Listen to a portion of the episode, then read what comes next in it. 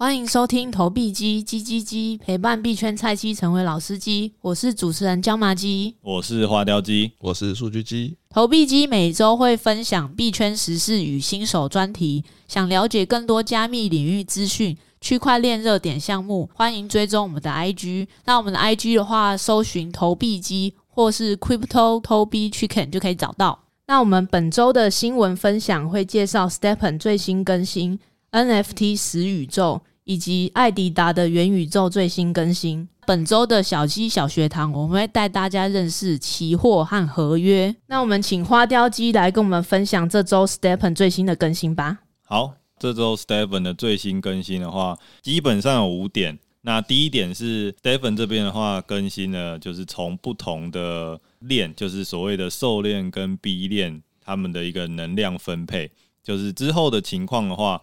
你从每一个链只能得到最多一能量，也就是如果你在诶兽链有鞋子，然后在 B 链也有鞋子的话，那你只能从兽链得到一点能量，那在 B 链也得到一点能量，跟现在的就是能量计算的话，会会有一个蛮大的差异，而且能得到能量的一个期限只能有三个月。第二点的话是，他们把我们所谓的 Mystery Box 的等级由五等上升到了十等。那这个意思就是说，之后的话，可能在打宝箱流的这个策略的话，可能会有一些不同的玩法。接着的话是，他们将注鞋的时间从四十八小时增加了七十二小时，设法去控制一下鞋子的一个通膨。但目前来讲的话，因为后面的玩家看起来接不太上来，所以就算你控制了鞋子的通膨，现在好像也没办法去将死亡螺旋稍微控制住这样。第四点的话是之后的话，我们可以用五双相同质量的鞋子，那合成至更高级的一个鞋子，并且这种更高级的鞋子比原始的呃数值的话会增加二十趴的一个上限值。意思就是说，如果你用五双灰鞋去做合成的话，那之后这个绿鞋可以合成一个绿鞋，而且这个绿鞋的属性会比普通的绿鞋还要高。最后的话是，呃，之后 NFT 的话，在做买卖的时候，不管是更改价格，或者是说放上去市场做卖贩售，它都必须要支付费用，额外的费用。那这部分的话，也是希望就是大家不要一直改贩卖的费用，以及不停的将鞋子放到市场上做贩卖。你是说贩卖更改要要手续费？对，贩卖更改要手续费，然后更改价格也要加手续费。所以它就会变改成像我们在 OpenSea 卖 NFT 一样，就是如果你改价的话，就要加手续费。没错，所以在 Steven 里面还可以玩 NFT 的 Flip，是不是很兴奋？哇，项目方又找到赚手续费的地方，真的。那在我们今天录呃录 Podcast 的一个时间，最新的更新就是 STEPN 已经开放了他的 DEX，也就是去中心化交易所，叫做 Door。那现在之后的话，就可以将 GST 和 GMT 质押进这个交易所，然后去领取它的所配发的一个收益，这样子。但大家可以稍微注意一下，就是上一个游戏，也就是 XE，它在开完 DEX 这个去中心化交易所的一个质押之后，虽然说币价有一个短暂的提升，但之后就马上坠入了死亡螺旋。那这个部分可能如果有一些比较有经验的玩玩家的话，可以思考一下，是不是能用合约来赚到一笔放空的一个额外收益？我记得之前那个时候，Axie Infinity 的那个代币，就是它的治理代币 AXS，好像在开放那个质押之后，就快速涨了一百趴，然后快速来到它的高点是在大概一百六十块。后来这个一百六十块就是历史最高点，然后现在我们录音的当下，AXS 的价格目前是十八块。跌的幅度大概快来到了九十 percent。那当然，因为 Axie 当时候还是在一个，就是它涨到最高点的时候是在一个牛市的阶段。对，那 Stephen GNT 的高点是在我记得四块二还是四块三，然后现在是落在零点九零点九左右。对对，哎、欸，那时候 Axie 它在推出去中心化的一个 staking 了之后，它的 APY 是多少？一百趴。可是它它是它是分成三种，它一种是直接只压 AXS，然后就是它的 APY 大概是九十趴，然后另外一种是你提供流动性池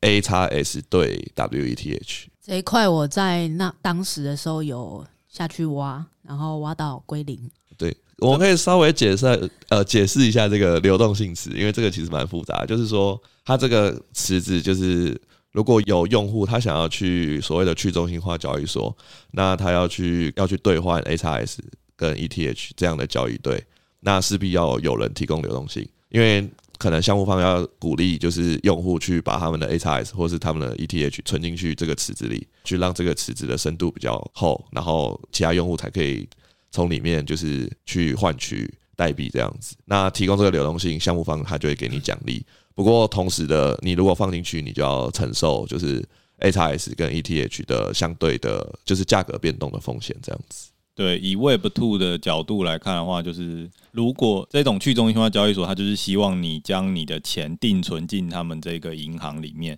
APY 的意思就是说，每一年你可以收到的利息有多少？以刚刚。数据机的分析就是，之前 XE 在推出这个去中心化交易所的时候，你一年可以收到一百趴的收益，也就是你的利息这样子。但我今天早上看了一下 Stephen 的这个白皮书，那他们的 DEX 目前的 APY 的话，大概是一到两趴，所以我也是觉得很疑惑，是他们要怎么样吸引大家去把钱存进这个 DEX 里面。感觉他们的白皮书应该会再改，因为很少流动性提供者的收益只有一到两趴，因为这样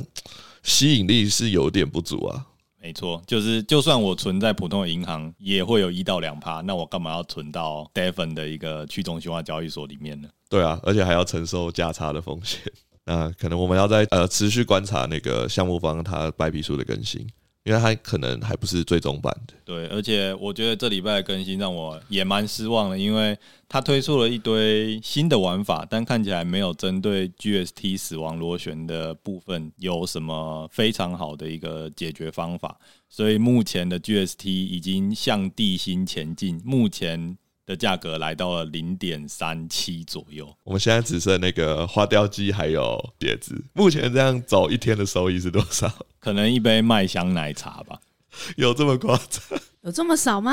对，我们之前说好的一杯咖啡，现在可能已经变成咖啡广场那边利乐包了。完蛋了，那不是就是下个礼拜我们如果再问花雕鸡的话，是不是变成 变成那个麦香奶茶都买不起，还有什么饮料买得起？我觉得养乐多。身 为 Steven 的多军犬，我必须要严正纠正你们的想法。你们已经赚了健康了，有利乐包的咖啡是很棒的。花了两万块买了一个 NFT，所以其实这礼拜 Stephen 的更新，就是玩家跟市场也都是不买单的。其实我觉得你可以发现一个很有趣的现象是，当他哎这礼拜把把这五点更新先丢出来之后，其实币价有非常非常明显的上升，在短时间内大概三十分钟以内，它暴涨了七十趴左右吧，从零点六一直涨到了应该有快一块，但后来在三十分钟之后，它马上又坠回了零点五，所以。可以看得出，大部分玩家是非常期待项目方有一个新的更新，那就是只要你有更新，或者只要你有发一个公告的话，玩家就会有一个信心接盘。但后续你只要玩家冷静下来，然后看完你的公告，那他就会知道说，其实好像对于 GSD 的币价并不是一个正面的解决方法，那币价就会打回原样。不愧是币圈啊，都是那个大家都是冲动的，都是 FOMO 主义，大家都非常现实，而且大家也非常情绪化，所以大家千万不要因为他们哎，Stephen 有公布任何的讯息，而趁着这个情绪冲进去想要接，因为这是非常危险的一件事情。对，游戏目前我们这样观察下来，长期 GameFi 的游戏币就是所谓的 GST。目前大部分这种 GameFi 的游戏币，就是治理代币，可能还有可以抵挡所谓的死亡螺旋，就是它可能维可以维持在一个价格。可是游戏币大部分因为都是供给远远大于需求，所以都是长期会向下。所以购买游，如果只要要购要投资游戏的话，去买游戏币的风险就会高一点。对，这边如果是币圈或是股票界的老玩家，相信就已经很敏感的可以接，呃，得到一个讯息，就是我们其实可以透过。一些合约的方式来赚到它往下的这个区段，来增加自己的收益。好，那谢谢花雕鸡分享本周 Stephen 的更新。那我这边要分享本周 NFT 一个，也是一个很神奇的项目。它叫做 I will put it。它其实默默在五月三十一的时候 free MIN 那那时候刚好是呃，我们上礼拜提到哥布林的热潮。它这个屎，我们简称屎，开始 free MIN 的时候呢，你可以发现它的屎其实是设计的很精致的。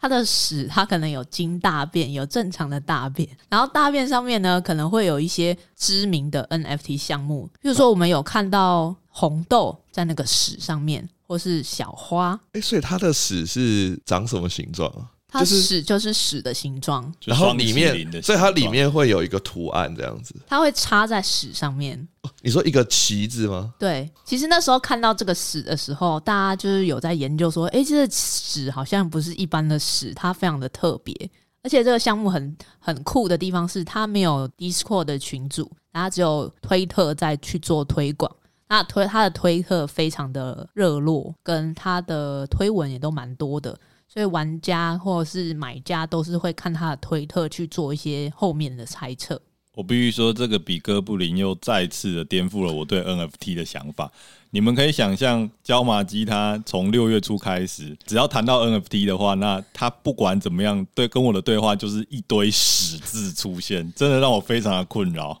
因为这件事情也霸占了所有 NFT 界玩家的眼界，因为你可以看 OpenSea 的排行榜。它可能前十名死的项目可能就占四个，所以是很惊人，大家不注意都很难。对，连我都注意到了，想说打开 OpenSea 啊，每一个每个项目的名字，因为还没有细看图片，先看名字吧。每个名字都是什么 shit, shit beast，然后什么 I will p u l 我想说我的我的 OpenSea 是被骇客入侵了吗？那这个屎的项目，他们是真的非常的厉害，而且他们的动作非常快。在出了屎这个 free mint 之后呢，他们马上就是公布说，好，如果你有两个屎的话，你可以把它烧掉。烧掉的话，他会给你一百亿的 shit coin，就是屎币，加上一只屎怪。哎、欸，你说把 I will put 这个 NFT 烧掉，对，两个。烧掉两个就可以换一百亿颗 shit coin。加上一个 shit beast，对，Okay. 那目前呢，他当时给的一百亿的史币换算现在的价钱的话是二十一万的台币，这让我马上的联想到了 B A Y C 之前的做法，这看起来就是史界的 B A Y C 啊，没错，而且他们这个史的项目啊，它的速度比 B A Y C 快很多，因为它的这屎币就是在它的项目 free mint 后。不到一个礼拜就出了，对，所以我现在简单算了一下，如果你当初有 free mint 两个屎，然后你把它烧掉，你就可以得到一百亿的屎币加十块。目前算起来现值的话是七颗以太币。对，我要我要为了我的偏见跟椒麻鸡道歉，因为他当初六月初的时候跟我推荐使这个使这个 NFT 项目的时候，我非常的觉得你在跟我开玩笑，因为它就是长了一坨大便。但是现在当只要当初我听他的话买的话，我现在就会有七颗以太币的收益，而且是 free。哎，我们这边先解释一下 free m i n 的意思，就是说，因为一般 NFT 它可能会有一个定价，所以你可能就是要花费这个定价去去去购买这个 NFT。但是 free mint 的话，就代表说它是它本身是免费的，那你所需要的花费就是当下的瓦斯费用。哎，我上一集都一直讲到这个瓦斯费用，那瓦斯费用它其实就是。所谓的手续费，就是你在比如说你在以太坊上面买 NFT，那你就需要就是付一点手续费，让以太坊这条网络去确认说，哎，你有做购买这个动作这样子。那我们假设当初就是你在买这个 Free Mint 的屎的时候，你可能花了零点零一的 Gas Fee 瓦斯费。那你现在就是会有七一七颗以太币的价值，然后如果你当时不把这个屎烧掉的话，它其实还有其他的玩法，就是它会空投你一个 Shed Locker 的东西，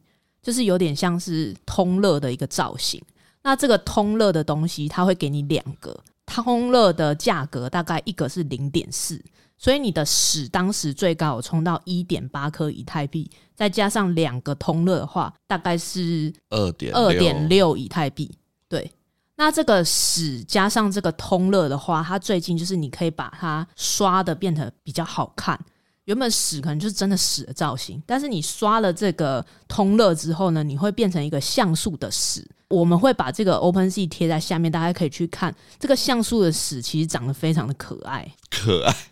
使用可爱来形容，没有，是真的很可爱。它可能会像一个冰淇淋这样子。但我觉得这透过这些，大概可以思考一下，如果是你的话，在两个礼拜前看到这个屎这个 NFT，然后价格又这么低的话，你会购买这个 NFT 吗？来评断一下自己是不是有那个暴富的命？没有，我发现自从进入了 Web3 的世界，就是那个呃市场的价值观永远都会颠覆你的想象。其实椒麻鸡这边分享的这么快乐，其实我也是没有买，因为我不够有远见。对，椒麻鸡把它放在 Discord，然后椒麻鸡那时候是说什么？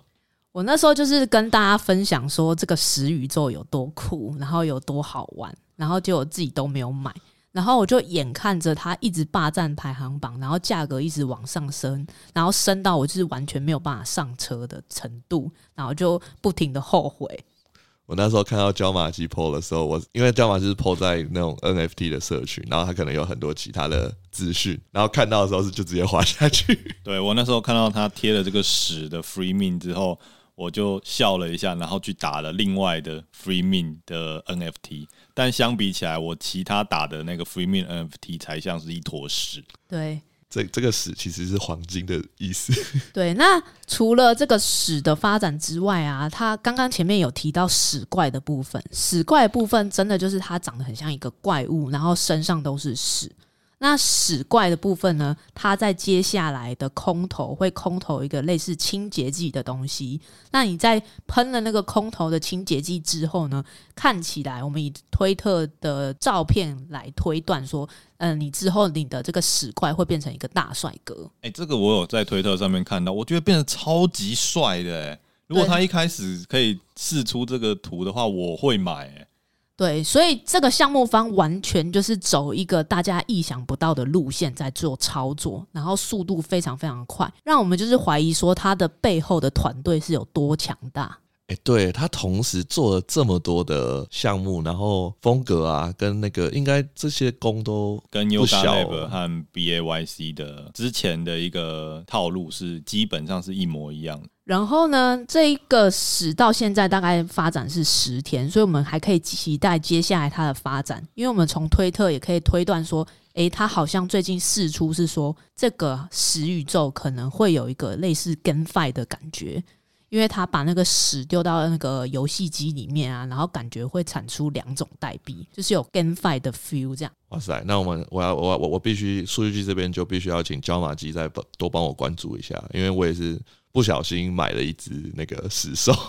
对，我们两个买的是一般的死兽。那其实当初用大便烧出来的死兽是 OG 的死兽，OG 的死兽目前价格是二点七以太币。那我们买的一般的屎兽大概是零点五五以太币，就是可能能够分配的那个清洁剂会有差吗？对，就是它呃，OG 的死兽可能会有另看起来看图啦，看起来是有长角的。然后我们一般的死兽分配的清洁剂清洁出来，可能就是一般的帅哥这样。哦，所以有长角就小恶魔帅哥。对，他们可以造成这么多话题的讨论，也是因为他们其实有在推特上就是有点酸一些震惊的项目，就是他们的速度很很慢啊，或者是说。呃，就是取消他们的进度跟地板价等等，对，所以他们的是反操作。一般的项目可能就是出来就是很华丽、很帅，但是屎就是让你意想不到，他是先从很丑的屎怪变成一个帅哥这样。那讲到很慢的话，就要连接到我们接下来要分享的 Adidas 的 NFT 项目，它就是使使团队他们说的所谓很慢的项目。今天会分享一下 Adidas，主要是因为数据机这边不小心手痒，就是在 OpenSea 出价的那个 Adidas 的 NFT，然后莫名其妙那个价格就被接受了，然后现在手上就多了一张 Adidas。就必须去来看一下，哎、这个 Adidas 的目前的进展到底是怎么样？研究了一下，就发现他们确实就是属于速度比较慢的一个 NFT 的一一个项目，因为他们大概是在去年的十，哎，我看一下，去年的十二月十七号发售的，总共有发售三万张。当时发售的价格是零点二 ETH。目前它，因为它是说它会有四个阶段，就是 Phase One 到 Phase Four。目前在五月刚好我们这周谈论的时候，他刚完成的 Phrase One 转移到 Phrase Two，等于说他从去年十二月到今年五月只做了一件事情，花了五个月的时间。虽然说艾迪达之后有可能会是我们的赞助商爸爸，但是你跟刚刚提到的十 NFT 比起来，确实谁是屎，可能要相对的考虑一下。我们这边言言言辞要小心一点，不要得罪爸爸。现在艾迪达这个 Phrase One 跟 Phrase Two 分别的价格大概是多少？现在大概是落差零点三一左右。那零点三一就是差不多，就是因为。Phrase One 转成 Phrase Two 的时候，它有空投了一个预计会是一个实体的衣服，但是它目前是一个 NFT 的形式，然后它大概的价格就是落在零点四，所以就是大概是这个空投的 NFT 的差距这样子。在 Phrase One 的人，他在今年五月的时候，他要主动的去 Adidas 的官网，然后去把它转移成 Phrase Two，然后你才可以拿到这个空投。那你如果没有转移的话，那他现在这个转移阶段已经结束了，所以你要等到 Adidas。到 Phrase Three 的时候，你 Phrase One 的东西，你 Phrase One 的那个 NFT 才可以转移成 Phrase Three，但是你就会错过，你目前就是已经错过。如果你手上还持有 Phrase One，那你就是错过 Phrase Two 以后的任何空投，因为目前它是已经空投了一件衣服的 NFT，但是还不知道说它 Phrase Two 会不会陆续跟其他品牌合作这样子，因为。最近 Adidas 又回到 NFT 圈的话题，主要是感觉他们团队好像换了一个团队，然后做事的速度开始变快了，就是开始有一些 Web 三的感觉出现了，就是他开始会 po 一些暗示图啊，或者是说，哎，我们下礼拜可能要跟谁 MA，就是开始让 Adidas 的持有者可能有一些期待感这样子。最近会让数据机要买，呃，就是会有去出价这个 Adidas，主要是因为。原本 Adidas 这个 NFT 的项目，他都说我们这个项目不是 PFP。那 PFP 的意思就是 Profile Picture，你可以放在你的头像啦。那你知道 Web3 的人大家都喜欢，就是你的头像是一个很贵的 NFT 或者是一个蓝筹 NFT。那 Adidas 原本没有要做的时候，其实他可能对大众的吸引力就没有那么好。但他就是宣布说，哎，他这个 Phrase One 到 Phrase Four 还会在二零二二年走完，最后应最后会是以一个 PFP 的方式去。呈现它的 Phrase Four 的完完全体这样子，所以就是又把这个大家对 Adidas 的期待度带出来了。因为 Adidas 最大的竞争对手 Nike 他们的 NFT 现在价值是大概十亿，就是跟那个 Artifact 的合作。那我们也是期待说 Adidas 也可以到达这样子的高度，这样子提前埋伏。那花雕鸡跟那个椒麻鸡听完，有对 Adidas 有兴趣吗？有啊，其实我还蛮想买 Phrase Two，但我现在还是比较喜欢想要买屎哎、欸，对啊，因为你看艾迪达，它现在 Phrase Two 的地板价是大概多少？一点三，一点三，一点四那边跑。那我们 OG 史冠已经有二点六了，而且还可以变帅，可以变帅哥。对啊，这件事情真的是很酷哎、欸。我猜艾迪达的 Profile Picture 应该也蛮帅的。他如果真的不帅的话，我相信会有很多人会非常的失望。但我觉得在币圈就是有一点比较可怕的是，如果你期待太高的话，到最后它出来的图如果没有达到这么高的水准的话，那到时候发的跟下坠的速度是非常非常的可怕的。对，目前死怪的风险也是，它虽然看起来很帅，但是其实它就是一个剪影的概念，所以你不知道它实际到底是长怎样。没错，那 Adidas 它比较可能算稍微有优势的地方，就是它这个 NFT 它其实是跟 BAYC 的团队一起合作制作的，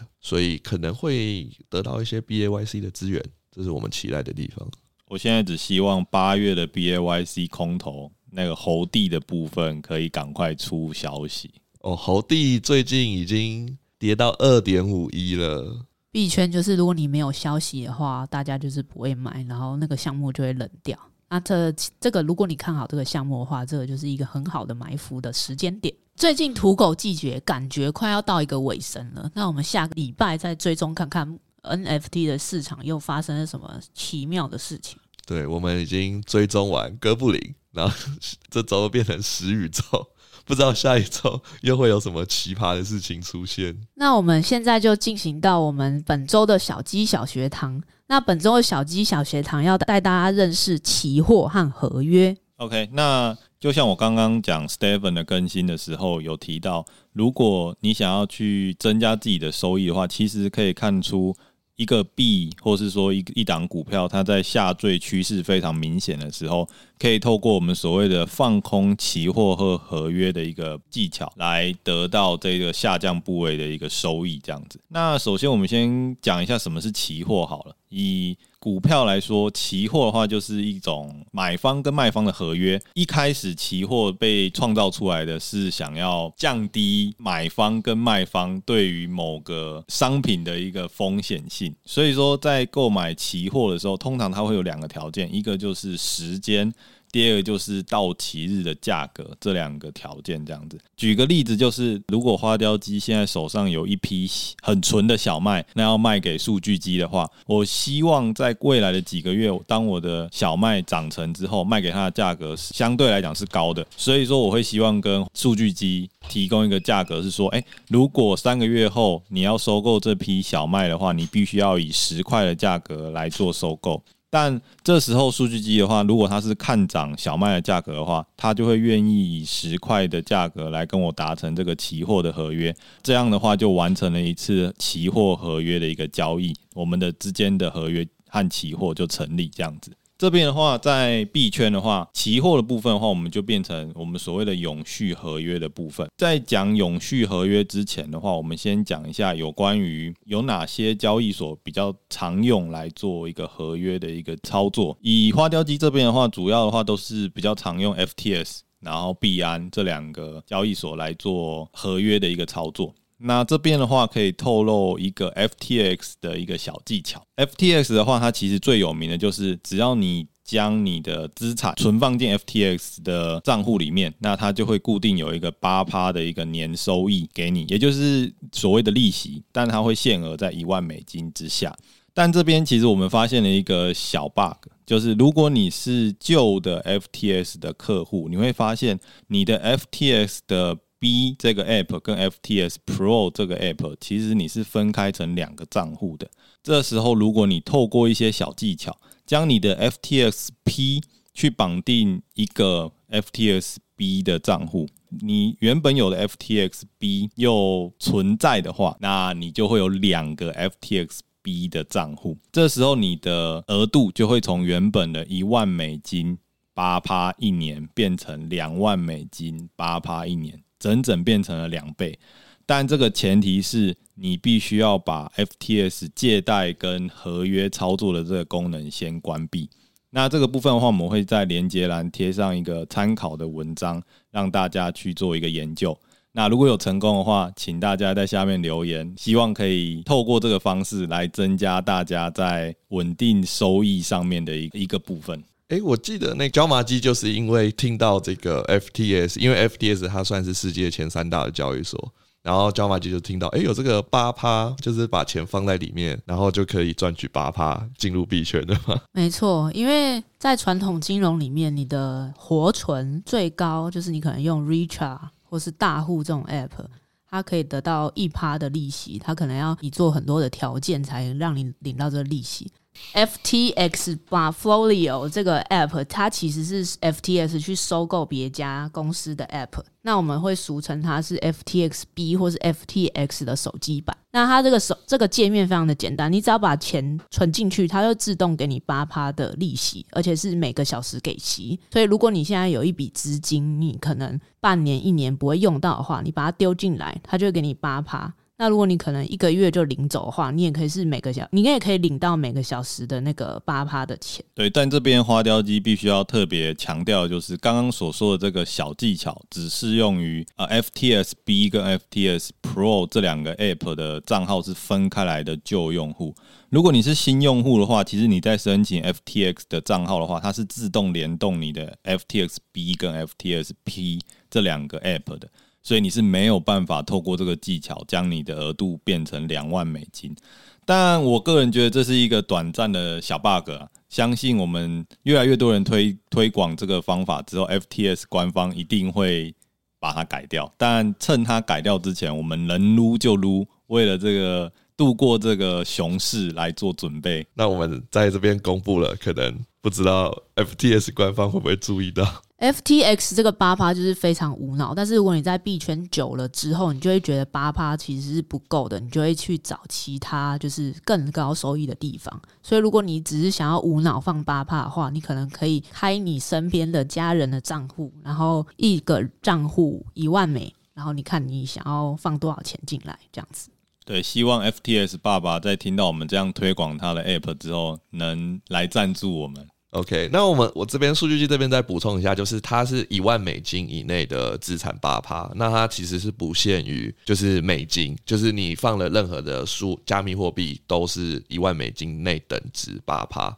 所以你可以放比特币、以太币，那它也是。在一万美金内，它都是八趴，那超过一万美金，它就会变五趴这样子，所以算是一个蛮无脑的。就是如果说你想要囤比特币、以太币，那你其实也是可以，就是放在里面，那它也是会，就是你放比特币，它就会给你比特币；啊，你放以太币，它就会给你以太币这样子。那五趴的部分就是完全没有上限的。对，所以其实如果说呃，就是刚进来币币圈的人，就是可能你可以就只要放一个账户，就算你超过一万美金，因为你还是可以获得五趴的。利息没有上限，这样子。那传统金融仔花雕机可以分享一下，大概零零五零零零六二零八这种大盘的 ETF 年化大概是多少？老实说，因为这种传统的 ETF，它每一年的表现不太一样，但最多诶、欸，最平均的角度来讲的话，一年大概是八到十趴，应该就非常好了。那你可以想象，如果你是一万美金放到了这个 FTX 里面，就会稳定给你每年八趴的一个收益，其实是吊打许多的传统金融的一些股票，例如我们所说的定存金融股，原本是每一年五到七趴的一个呃除息的增除息增益，那现在的话，我们只要什么都不做，放一万美金以下在这个 FTX 的话。他就会给你八趴，所以以花雕鸡个人来讲的话，是放好放满了。我放了一堆在 FTX 里面，希望 FTX 不要让我失望。对，那刚刚花雕鸡这边已经介绍了，在传统金融来讲的话，期货代表什么意义？那以及在 FTS 这个八趴的比较算是低风险的一个撸年收益的一个方法之后。那这边的话，我们可能可以稍微说明一下，在币圈的期货，其实它有另外一个名称，叫做永续合约。那数据机，你是不是对于永续合约蛮有研究的？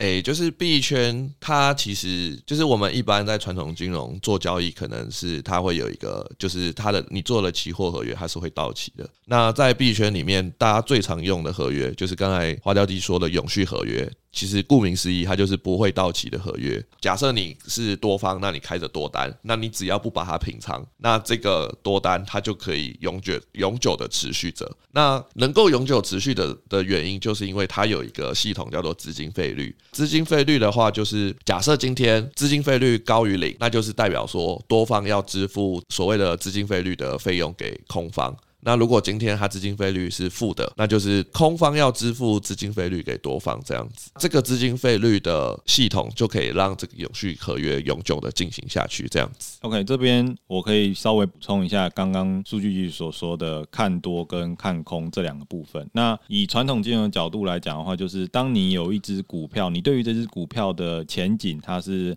看坏，也就是说，你预期它的股价是会下降的话，你可以事先卖出这档股票，在股价降低之后，以比较低的价格去买回，也就是我们所谓的回补这档股票。那这就是看空这档股票，也就是先行卖出。那我们平常比较多人所使用的方法，当然是我们希望这档股票会上涨，所以我们就是买入这档股票。在现在的价格买入这张股票之后，期许它会在未来的日子里面涨超过我们所买的这个成本价，那这就是所谓的看多这样子。刚刚所说的永续合约，呃，之所以它可以维持永续合约的这个制度，就是因为它多了一个经费率的问题，所以它不像期货一样，必须要在到期日之前，你必须要决定说，哎，你是需要去结算这个期货，还是说你必须要把这个期货延续到下一个周期这样，所以相相对来讲比期货的操作上面来得更为方便。但这边就必须要特别注意的就是，因为有这个资金费率的问题，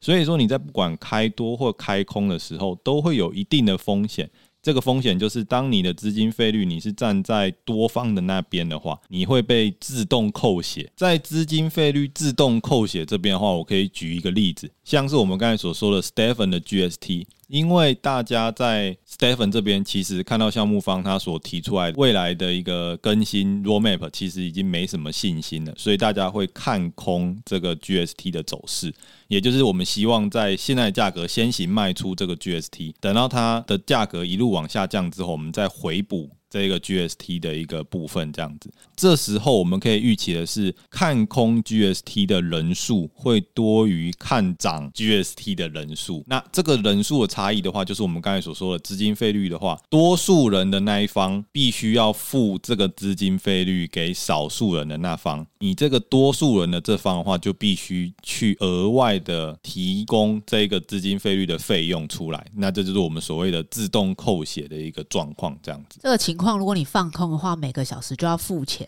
那如果你是看多的话，你每个小时都可以拿到钱。那以以 GST 为范例的话，那我们要怎么做计算呢？其实假设以 FTS 来讲，那它是每个小时都会去结算一次资金费率的费用。那以 GST，我们假设它上面可能显示是负零点一帕。我们以期望值来讲的话，因为它是每个小时做计算，所以我们把它乘以二十四，就是一天你可能要付的资金费率的费用。假设是负零点一趴，那你乘以二十四就是二点四趴，等于说，假设你今天开空一千美金的 GST。那你天就要支付二点四 percent 的一千块的费用，那就是二十四块。所以你开空一天的成本，就是去维持这个期货的成本，就是二十四块美金这样子。所以这边花雕鸡必须要特别再三的提醒合约小白们哦，你们听到这个。放空的，或是说合约的这个操作，其实是非常心动的。但是当你们进来玩之后，你必必须要去详细的了解这个游戏的规则，不然的话，有时候如果资金费率对于你你想要做的这个方向是非常非常要提供非常非常高的资金费率的金额的话，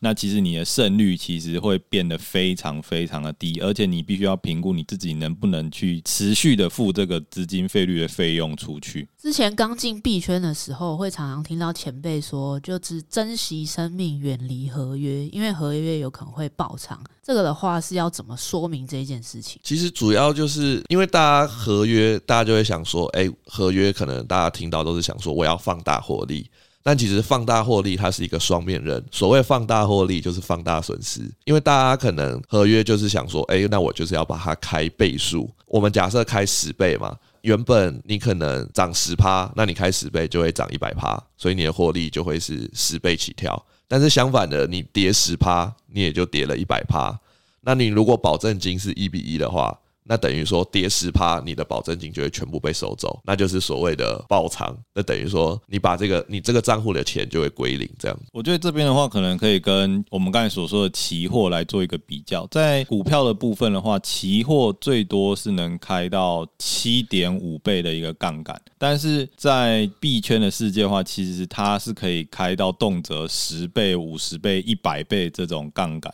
所以非常非常多人想要用非常小的金额去博这个非常大的一个收益，这样子。那就像刚刚数据局所说的，如果假设你今天开的金额是一百美金，但是你开了五十倍的话，也就是你整个仓位就变成五千美金。但是只要这个波动率是往反方向两趴的话，你就会直接被爆仓，那你这个一百美金就会被全数缴回。对，这就是大家所讲的说，哎，你珍惜生命，远离合约。但是其实合约普遍来讲，就是它的危险性，只要你懂它的原理，跟你要用合约来做什么事情，那基本上合约是一个可以善加利用的工具。就像是我们假设大家很常，如果有很多人他们是在玩 NFT 的话，因为 NFT 普遍我们如果在以太坊上面买卖 NFT。那我们可能计价的工具都是以太坊。如果今天市况不好，以太坊下跌，那其实就算你的 NFT 没有下跌，可是你的整体持有的资产兑换成美金本位，你是在吃损失的。那这时候其实如果你预期以太坊会长期下跌，可是你又必须持有以太坊，那其实就可以利用合约去放空以太坊，然后去做一个维持你的以太坊的价格的一个动作，这样子。对这个部分的话，在股票的话，我们就是称为套保。那在币圈的话，其实也有类似的操作，就是假设我我今天手上的部位有非常多的零零五零，也就是我看多就是台湾的一个股票生态，或是台湾股票的未来的话。我买了很多的零零五零或是零零六二零八的 ETF，但这时候我必须要去想办法锁住我在大盘的这个收益，所以说我可能会去反向放空我们所谓的台子期，那这就是套保的一个概念，就是不管它是涨的，或是不管它是跌的，我都会有一个部位是赚钱的。但详细就是你要怎么去操控，说，哎，如果是涨的，我比较看好涨的这个几率的话，那我可能部位就比较稍微大一点，那这样相。相对来讲的话，我看跌，也是放空那个部位的话，就是相对来讲，我们算是叫做买保险的一个情况。这样的话，就可以让我们的损失是可以控制在一定的区间。我们在不管计算我们的收益，或是计算我们可以接受的损失的话，都会是一个比较精确的一个数字。